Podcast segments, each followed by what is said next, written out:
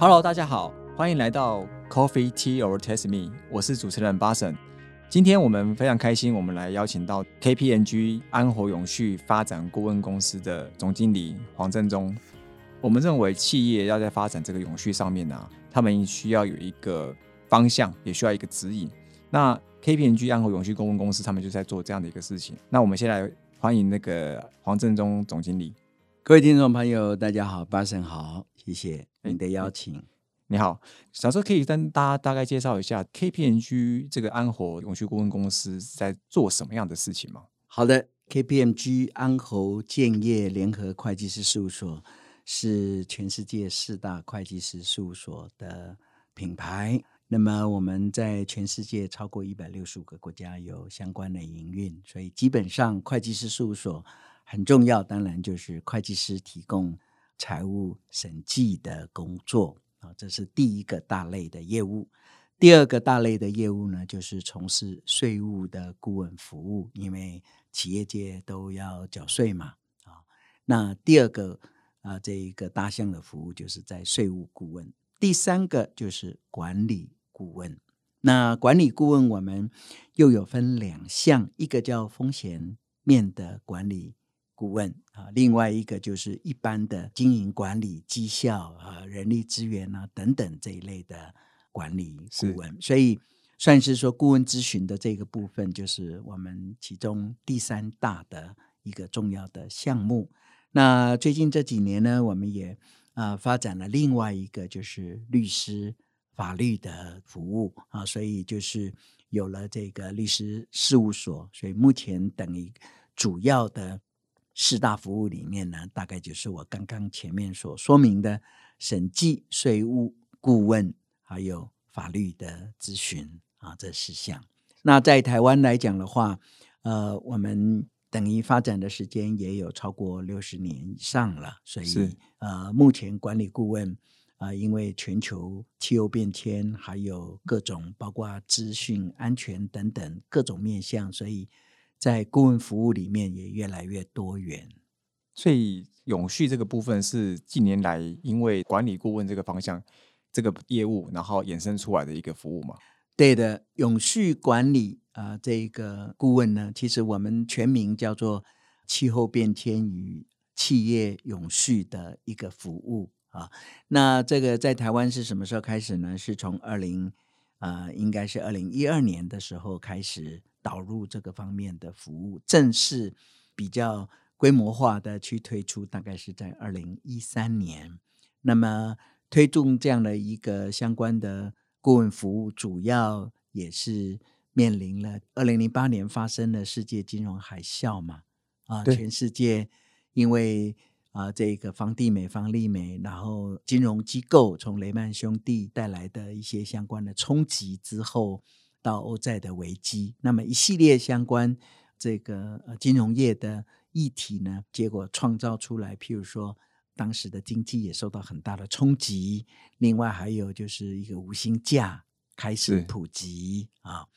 那么过去我们大家说，哇，这个产业界会导致这么大的一个冲击，可能有一些是环保的问题啦，或者是社会面的问题啦，军事冲突的问题。没想到金融秩序也把世界弄得不可活啊！所以是啊，也就是在金融海啸以后，全世界就在这个明有没有明天，有没有后天，有没有明年，有没有后年这个。可不可持续的议题，它就带来了更多的一个关注度啦。所以我们也就在那个时候就觉得这个领域应该是企业非常需要我们这样子的一个专业组织提供相关的顾问服务。哦，所以也算是因应当时的一个潮流，形成这样一个永续的一个顾问、气候变迁的一个顾问公司。是的，哦，而且。那想了解，从你的观察，从 ESG 啊到现在那个 SDG 嘛。现在在企业里面的渗透度怎么样？然后在企业普遍会遇到哪些问题？可以顺便再跟我们大家稍微科普一下，就是 SDG 到底是什么样的一个东西？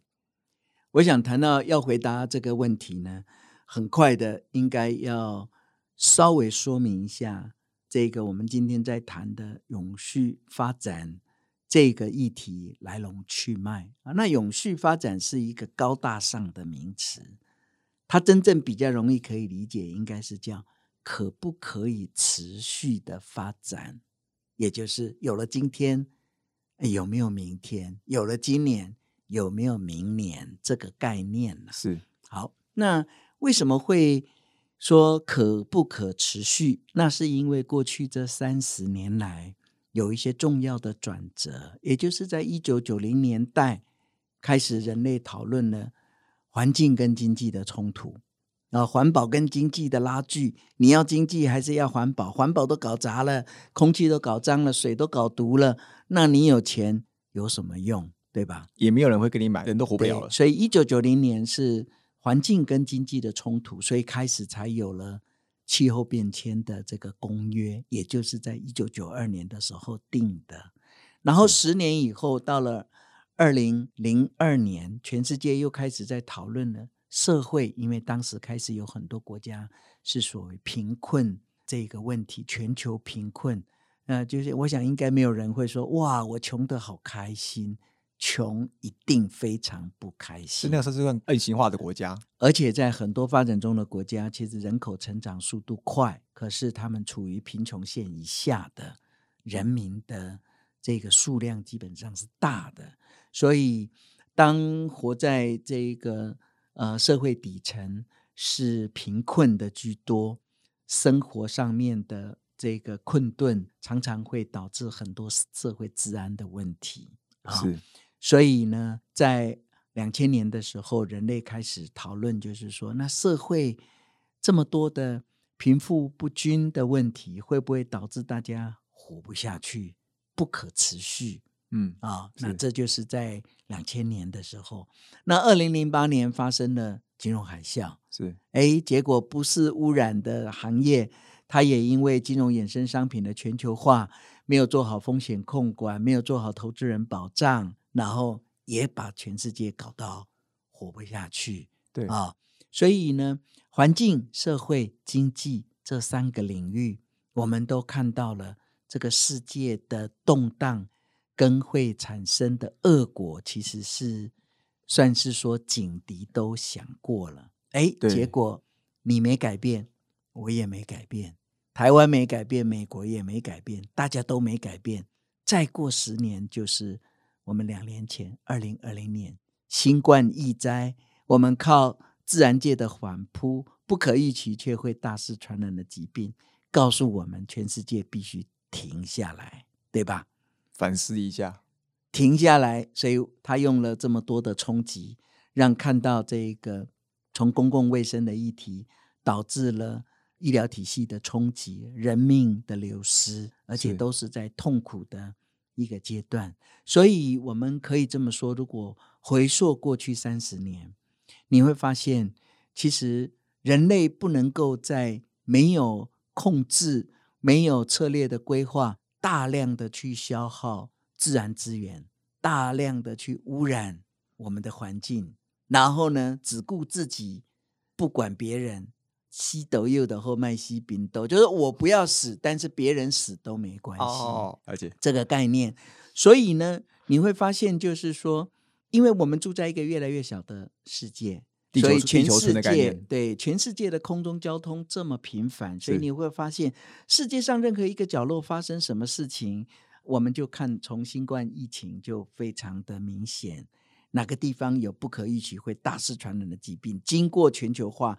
空中的航班货运就会带来大量的爆发，这样子的一个疫情的一个情况呢，就让我们深深的感受到，我们必须要思考，我们不能够再用短线的方式说，我今年有赚就好，但是其实我们拉出去很多脏的、有毒的，都是让别人受难的。对，可是持续累积以后，就搞到我们今天，我们必须要面临这样子的恶果。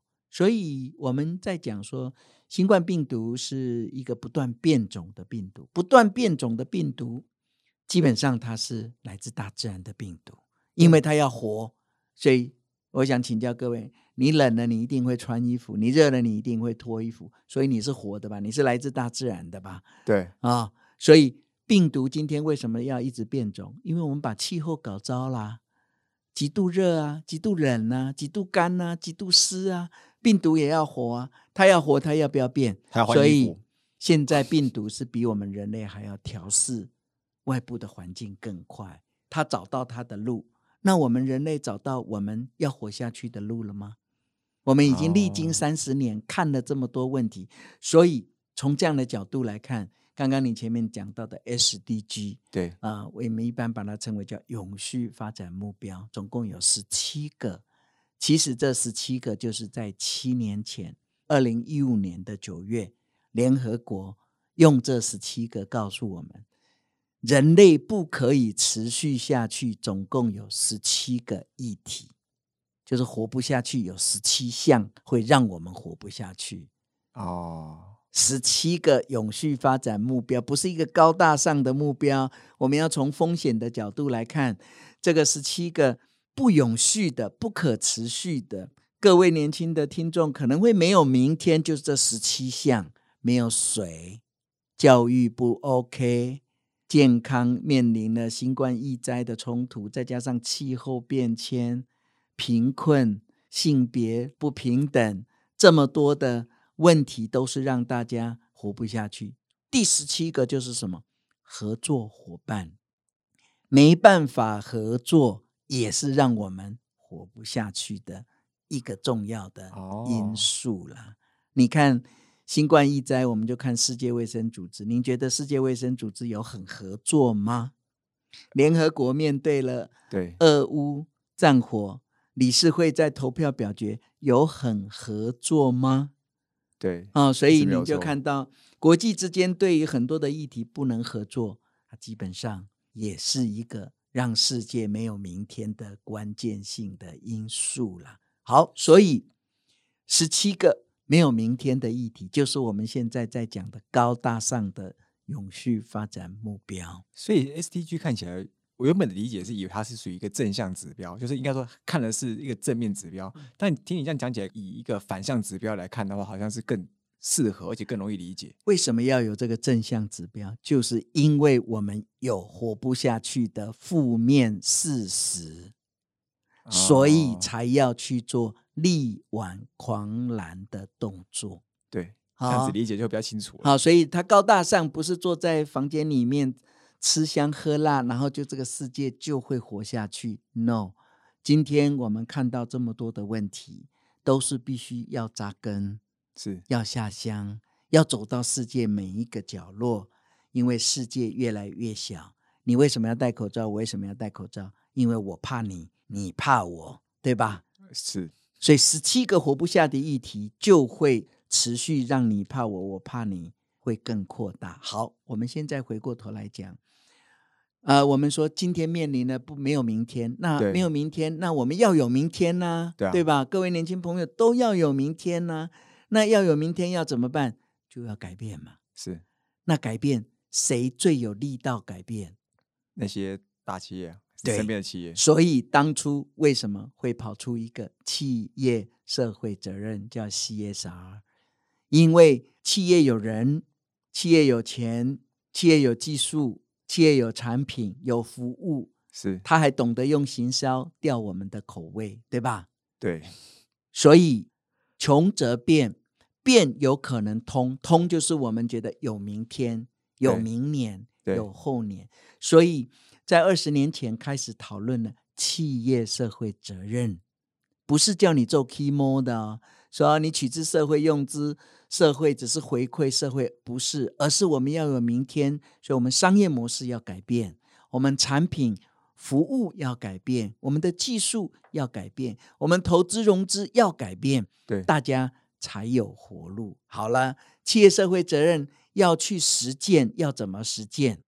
就是我就讲了一句话：CSR 的真面目就是 ESG，就是你要透过环境去实践环保的议题，是你要透过社会贡献、社会参与去实践，你要透过公司董事会去做治理、去做实践。是所以从 SDG 的背后的，您刚刚前面讲的负向事实，到穷则变，企业社会责任，企业责无旁贷，到真正要落地，叫做 ESG。所以一里面就讲空空气污染、水资源或废水处理、废废弃物、毒毒性化学物质，加上能源排碳，这些都是在环境议题。所以各位可以看到，企业要经营，当然这些都是必须要能够用更少，能够用更少资源，就不要用浪费那么多资源。是能用更少的能源，就不要去